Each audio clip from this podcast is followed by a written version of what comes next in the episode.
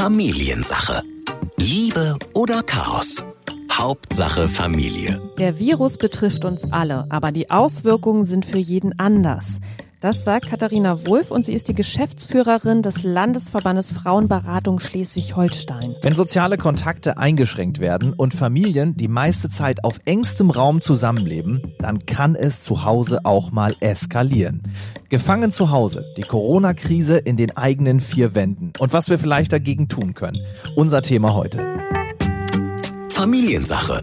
Ein Podcast von RSH mit Ike Kirchner und Matze Schmark. Und damit herzlich willkommen zu Folge Nummer 11 der Familiensache. Wir freuen uns, dass ihr wieder eingeschaltet habt, auch wenn es heute ein tatsächlich, kann man gleich von vorne weg sagen, ihr habt es im Titel schon gelesen und gerade auch schon kurz gehört, ein sehr ernstes Thema ist, über das wir mit euch reden wollen. Genau, aber in diesen Tagen äh, treffen wir ja eh alle auf viele ernste Themen. Wir müssen uns mit so grundsätzlichen Sachen auf einmal in unserem Leben beschäftigen. Und natürlich haben wir auch alle viel Spaß und den sollen wir auch haben, gerade jetzt in diesen Zeiten. Aber es sind vor allen Dingen auch bewegende Zeiten. Deswegen haben wir uns auch gesagt, es gibt da gerade sehr, sehr viel zu bereden, vor allen Dingen auch in der Familie. Und das möchten wir mit euch jetzt jede Woche tun. Das heißt, ähm, auch mit Sascha Schmidt werden wir uns jede Woche scharf schalten. Auch der sitzt zu Hause. Wir sehen uns nicht mehr, aber das ist ja alles gar kein Problem und sind ab sofort jede Woche Donnerstag mit einer neuen Folge und einem neuen Thema für euch da. Das heißt, Familiensache ab sofort wöchentlich und äh, ja, Themen, die dieser Tage so auf uns einprasseln. Es kann kein Thema geben, über das wir hier nicht reden. Und deswegen gehört auch so ein super ernstes Thema dazu. Ähm, wir wollen mit euch über das Gefängnis zu Hause sprechen. Denn dieses, was wir gerade alle machen, es gibt teilweise Menschen, die sind in Quarantäne, es gibt Menschen, die sind freiwillig zu Hause, aber auf jeden Fall sind wir alle angehalten, länger zu Hause zu bleiben. Und es gibt Probleme in der Welt und in der Gesellschaft und oft auch in Familien, aber auch in Paaren. Das muss man mal dazu sagen. Also es geht jetzt hier nicht nur an Familien da draußen mit Kindern, sondern durchaus auch äh, eine sehr interessante Folge für alle, die im Paar oder in der Ehe zu Hause leben und vielleicht auch Probleme haben oder äh, davon mitbekommen haben, dass es im Bekanntenkreis Probleme gibt.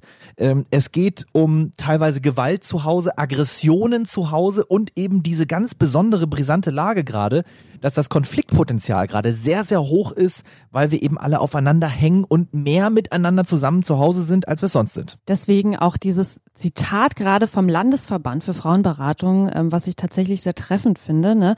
dass wir natürlich alle vom Virus betroffen sind. Das stimmt schon, aber die Auswirkungen sind dann doch am Ende des Tages sehr, sehr unterschiedlich. Ne? Äh, man muss sich ja nur mal angucken, Leute, die jetzt quasi vor ihrem Job ausstehen, die nicht mehr wissen, wie es finanziell weitergeht. Das ist ja auch sehr, sehr diffizil. Und natürlich auch in den Familien. Für viele Familien ist das auch eine ganz besondere und schöne Situation, sich auf einmal zu sehen. Aber was ist tatsächlich mit Frauen oder mit Kindern, die es nun mal in den meisten Fällen betrifft?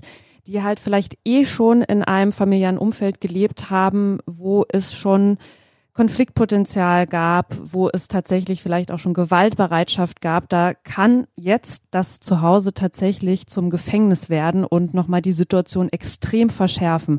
Also wir reden hier über Grenzüberschreitung, die es nun mal gibt und tatsächlich auch, wie schnell sich mal Aggressionen in so einer Situation hochschaukeln können. Und es ist auch kein ganz unbekanntes Thema. Tatsächlich beschäftigen sich viele gerade damit und es ist irgendwo auch eine Schlussfolgerung. Man geht davon aus, dass die Fälle häuslicher Gewalt in Zeiten von Corona steigen können immer dann eben, wenn Menschen wieder mehr aufeinander hängen oder mehr miteinander zusammen sind als sonst. Übrigens auch unsere Bundesfamilienministerin Franziska Giffey befürchtet jetzt ein erhöhtes Konfliktpotenzial, so habe ich es zumindest gelesen. Ist ein super wichtiges Thema. Wir wollen darüber sprechen. Wir wissen, es wird nicht ganz leicht, sicherlich auch nicht für ihn, aber trotzdem ist er natürlich da und ist unser Experte, Familiencoach und Paarberater Sascha Schmidt aus Bordesholm. Moin. Hallo, moin. Auch bei uns Corona-Zeiten, wir haben dich zugeschaltet, äh, digital quasi.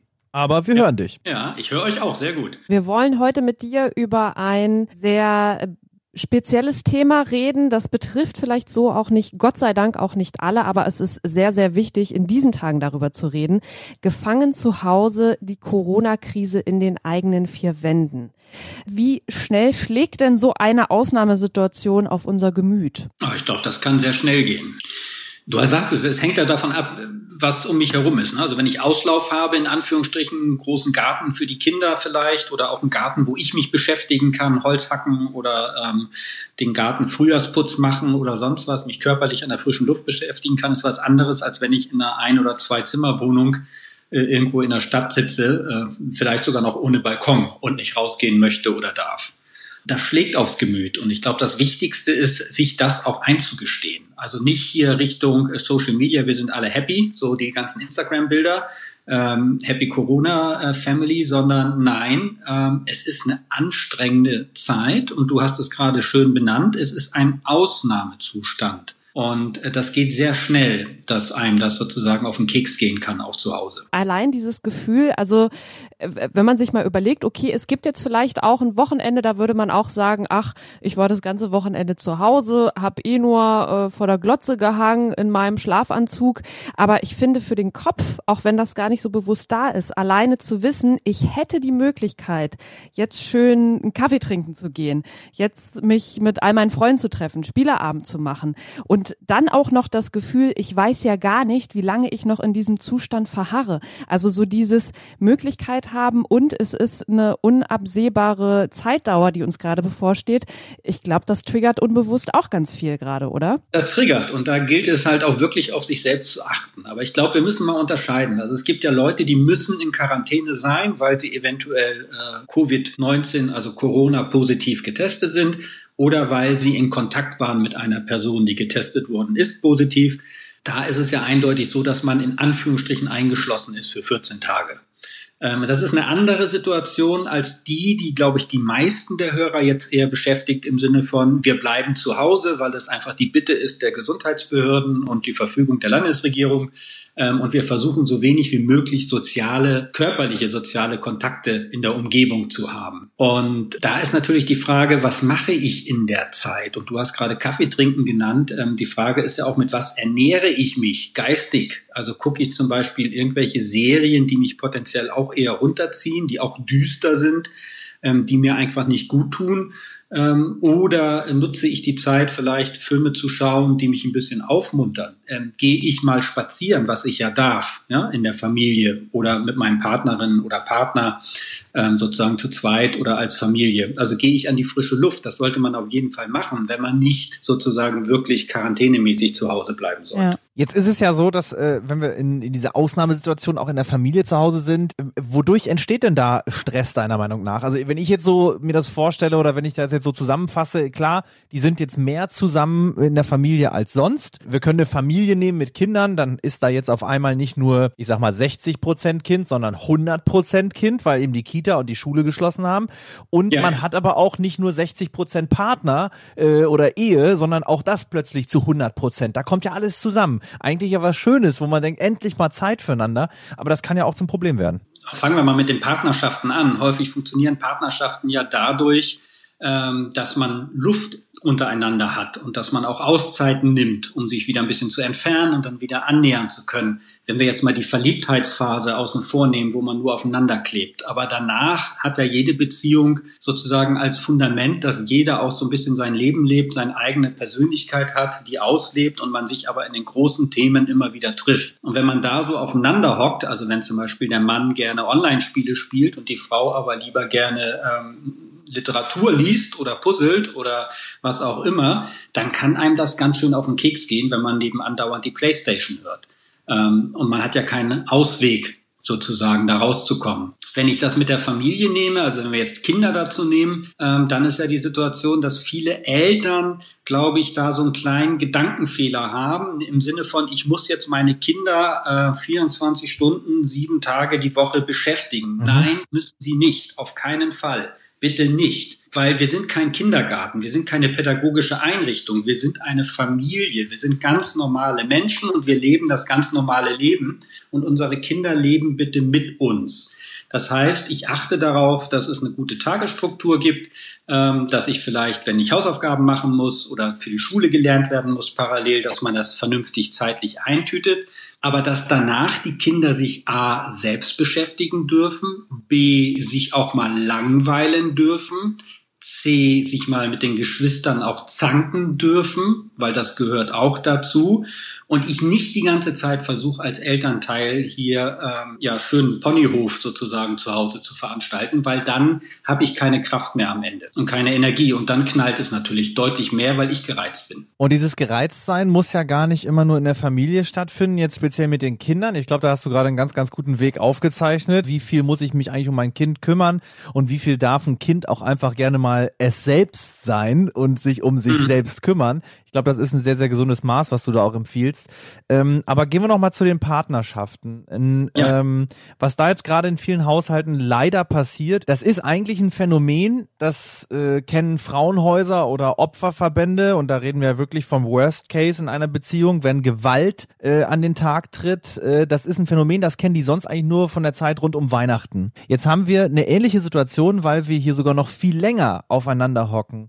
Wie kann man vielleicht so einer Eskalation vorbeugen oder äh, was würdest du an der Stelle empfehlen? Hattest du mit sowas schon mal Kontakt? Ich habe bisher nur durch die Presse Kontakt, sagen wir mal, mit häuslicher Gewalt. Das geht jetzt gerade durch die Presse, dass das äh, an oder äh, zunimmt. Zumindest beobachtet man das in, in China, wo man jetzt sozusagen die Corona-Zeit schon ein bisschen aus der Reflexionsperspektive sich anschaut. Ich glaube, hier in Deutschland, Status heute, morgen zumindestens, als ich meine ähm, Nachrichtenquellen gecheckt habe, geht man davon aus, dass es potenziell höhere ähm, häusliche Gewalt gibt, aber sie ist noch nicht greifbar in Zahlen. Fakt ist, dass die Nerven blank liegen. Und ähm, ich glaube, das ist wichtig, ähm, dass wir uns das bewusst machen, sowohl bei den Männern als auch bei den Frauen und bei den Kindern und Großeltern. Aber bleiben wir bei den Partnerschaften, da liefen, äh, liegen die Nerven blank, weil A, bin ich zu Hause eventuell im Homeoffice. B, habe ich vielleicht auch existenzielle Ängste, gar nicht jetzt bezogen auf den Virus, aber bezogen auf die wirtschaftliche Situation, Kurzarbeit oder vielleicht Verlust der, ähm, droht der Verlust des Arbeitsplatzes.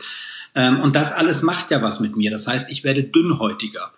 Dann werden natürlich Konflikte, die eventuell sowieso in der Familie oder in der Partnerschaft da sind, äh, die sind ja jetzt wie unter einem Brennglas. Das heißt, äh, wenn ich frustriert bin, dann neigen die Menschen ja nicht zur Selbstoffenbarung zu gehen und zu sagen, ich bin frustriert, das und das beschäftigt mich gerade, ähm, ich bräuchte jetzt mal eine Umarmung oder ein herzliches Wort oder einen Mutmacher von dir, sondern äh, wenn wir so einen inneren Schmerz in uns haben, der uns frustriert macht, dann neigen wir eher dazu, in den Angriff zu gehen, das heißt, jemand anderem Schmerzen zuzuführen, verbal, bei einigen leider dann körperlich, aber die Masse, glaube ich, sind das eher so verbale Schmerzen, die wir uns zuführen, dass wir halt unfreundlich werden, dass wir irgendwie ein falsches Wort verwenden, ähm, um von unserem eigenen Schmerz abzulenken und zu schauen, ähm, wie kann ich das sozusagen durch diesen Angriffmodus ändern? Und da ist es einfach wichtig, dass Paare sich bewusst sind, a, wir sind jetzt gerade dünnhäutig, b, es kommen viele Sachen hoch, Ängste, ähm, Frustration, vielleicht auch Wut, dass man sozusagen jetzt zu Hause sitzen muss, weil man kein Verständnis dafür hat. Auch das gibt es. Also diese ganzen Sachen kommen hoch und im Idealfall schaffen wir das durch eine Art Selbstoffenbarung uns zu zeigen. Morgens und abends vielleicht ein, zwei Minuten. Sag mal, wie geht's dir eigentlich heute?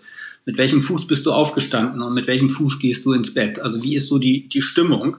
Und bitte immer Auszeiten nehmen. Also das ist meine ganz große Empfehlung. Nehmt Auszeiten voneinander, wenn es möglich ist, räumlich. Dass der eine liest äh, oder was auch immer, Playstation spielt oder in den Hobbykeller geht, was auch immer aber dass man nicht durchgehend aufeinander hockt, sondern dass da Luft zwischen einkommt oder geht alleine spazieren.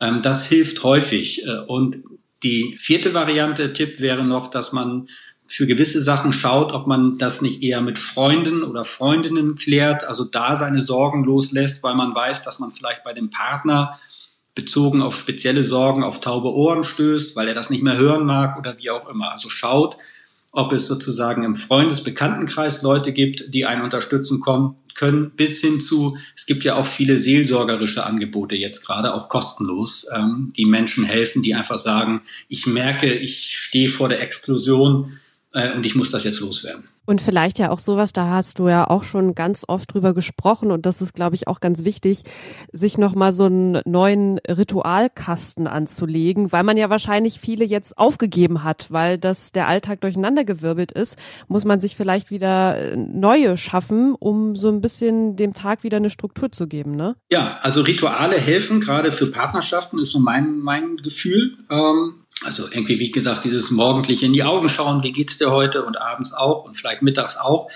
Was ich auch sehr stark empfehle, ist äh, Status quo heute, dass man äh, den Nachrichtenfluss sozusagen ein bisschen begrenzt. Also wir werden ja gerade sehr stark mit bedrohlichen und verängstigten Nachrichten auch ähm, in Anführungsstrichen bombardiert dass man da auch ein gesundes Maß findet, damit nicht sozusagen diese Dünnhäutigkeit dauernd wieder gefüttert wird mit noch mehr, oh, guck mal, jetzt könnte das noch passieren und jetzt droht das eventuell noch, sondern dass man das auch ritualisiert, vielleicht sagt morgens, mittags, abends oder nur abends einmal in der Nachrichtenquelle deiner Wahl ähm, sich zu informieren, was ist denn der Stand und ansonsten zu schauen, dass man auch gesunde Nahrung, geistige Nahrung zu sich nimmt. Das kann diese tiefe Durchatmen an unserer schönen nordischen Luft sein.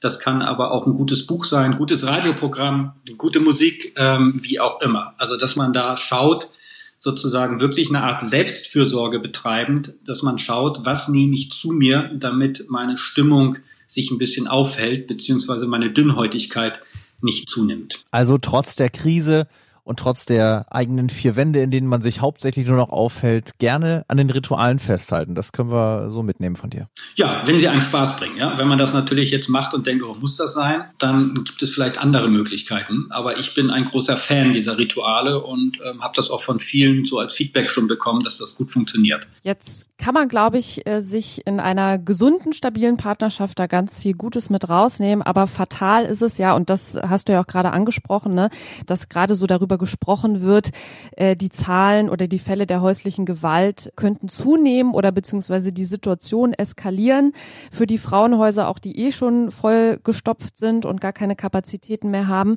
Ich glaube, wenn man in einer Beziehung ist, die eh schon von Gewalt geprägt ist und eh schon vor der Krise vorbelastet war, ist das jetzt ein tatsächlich eine Situation, die sehr schnell eskalieren kann, weil man muss sich das mal vorstellen und mal durchdenken, wie sich das dann anfühlt für die oft betroffenen Frauen, die oft auch gar keine Möglichkeit äh, mehr haben, in Ruhe mal zu telefonieren. Auch der Mann kann nicht einfach rausgehen und seine keine Ahnung, Aggression draußen ablassen, indem er da an der Kneipe mit Freunden rumsitzt und, und was trinkt oder keine Ahnung. Es ist halt sehr, sehr, sehr konzentriert.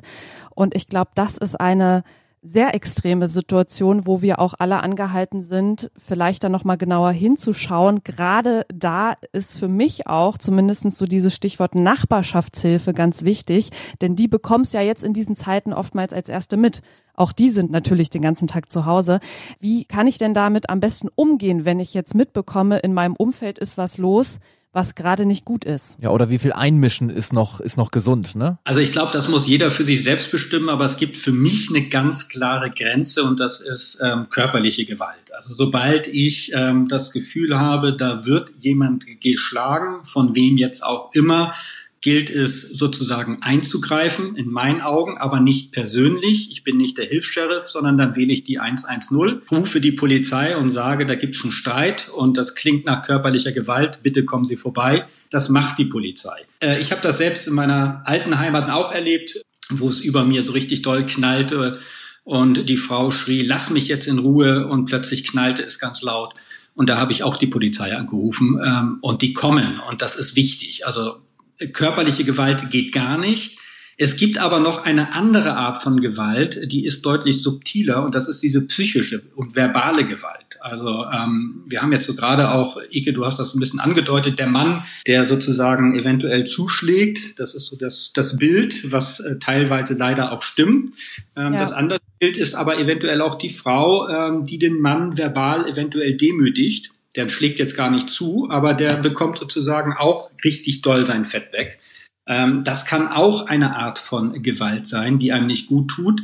Und gerade Kinder leiden unter dieser Gewalt, ähm, gerade durch diese ähm, psychische Gewalt. Also wenn Eltern sagen, ich rede jetzt nicht mehr mit dir, weil du hast mich den ganzen Tag jetzt genervt, beispielsweise. Das ist für ein Kind äh, traumatisch, ja, wenn die Eltern sagen, ich spreche nicht mehr mit dir. Ähm, erwachsene Eltern würden ja eher sagen, ich will jetzt gerade nicht mit dir reden, ich brauche eine Auszeit, weil ich es nicht geschafft habe, mich tagsüber so lange von dir abzugrenzen, dass ich jetzt merke, ich habe keine Kraft mehr. Und für morgen schaue ich mal, dass ich früher mir eine Auszeit nehme, damit ich den ganzen Tag über Kraft habe, mit dir was zu machen. Ähm, also diese Art von Gewalt, wo man ja nicht eingreifen kann, weil man sie auch nicht hört, ja, weil die einfach vielleicht, das kann ja so ein ganz kleiner, du Loser, ja, ist doch klar, dass du die Arbeit verlierst. Irgendwie so dahin geworfen, solche Sachen. Und da ähm, gilt es auch drauf zu schauen, ähm, die ist aber leider nicht so offensichtlich. Was wir uns auch gefragt haben, kann tatsächlich, können Aggressionen auch in jeder Beziehung durch solche äußeren Umstände entstehen?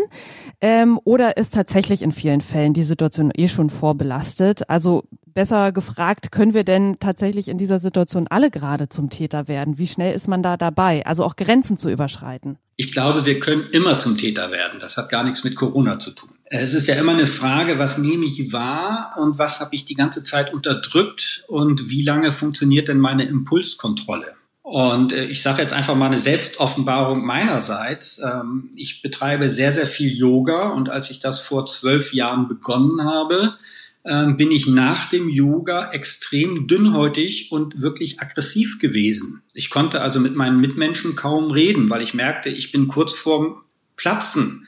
Jetzt glaubt man eigentlich, Yoga beruhigt und macht gelassen.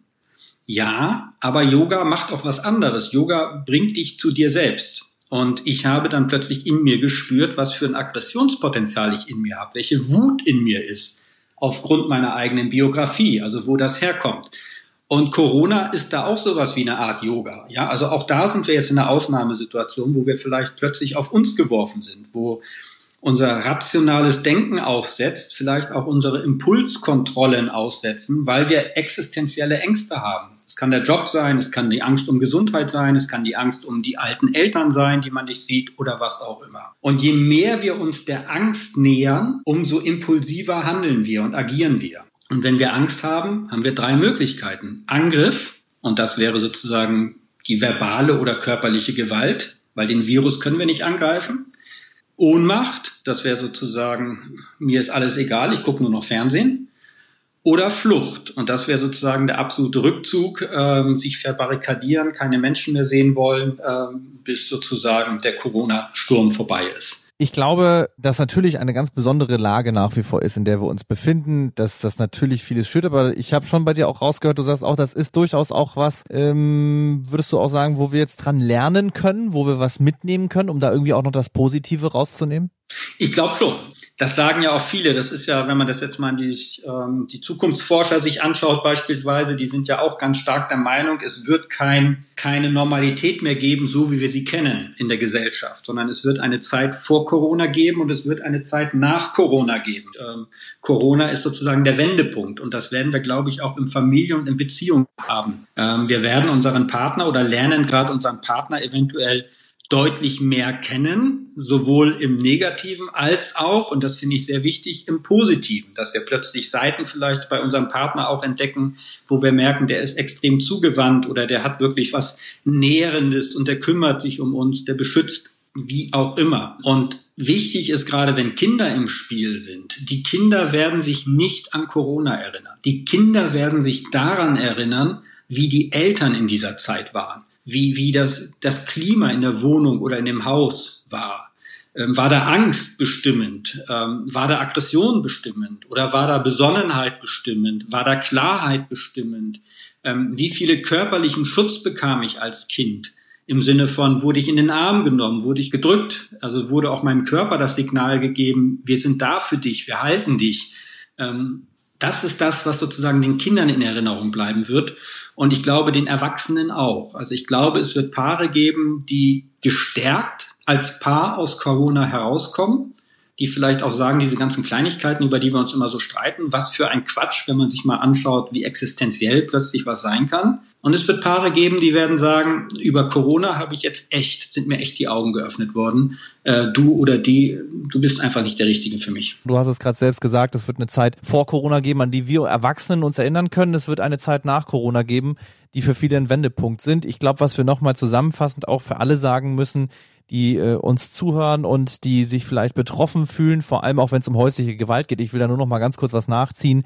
Es gibt Hilfe für jeden, jeder kann sich Hilfe holen und ähm, diese Menschen sind für einen da, auch in dieser schwierigen Zeit, vor allem auch dann, wenn es zu Hause gefährlich wird und niemand, niemand, niemand sollte jemals verzagen, Hilfe zu holen, wenn er es mitbekommt bei jemand anders, wenn es die Nachbarn sind oder aber sie selbst. Das geht natürlich auch immer in letzter Instanz über die Polizei und die Nummer ist allgemein bekannt, ist die 110 und die sollte man sich auch nicht scheuen zu wählen, wenn man in Gefahr ist. Ganz, ganz wichtig und wir sagen ja diesmal, Sascha, wir hören uns nächste Woche wieder, denn wir sind ja jetzt jede Woche äh, für euch da und das natürlich auch mit dir, Sascha und genau, dann schauen wir mal, was uns nächste Woche bewegt. Ja, ich freue mich drauf. Ähm, gucken, wo wir landen.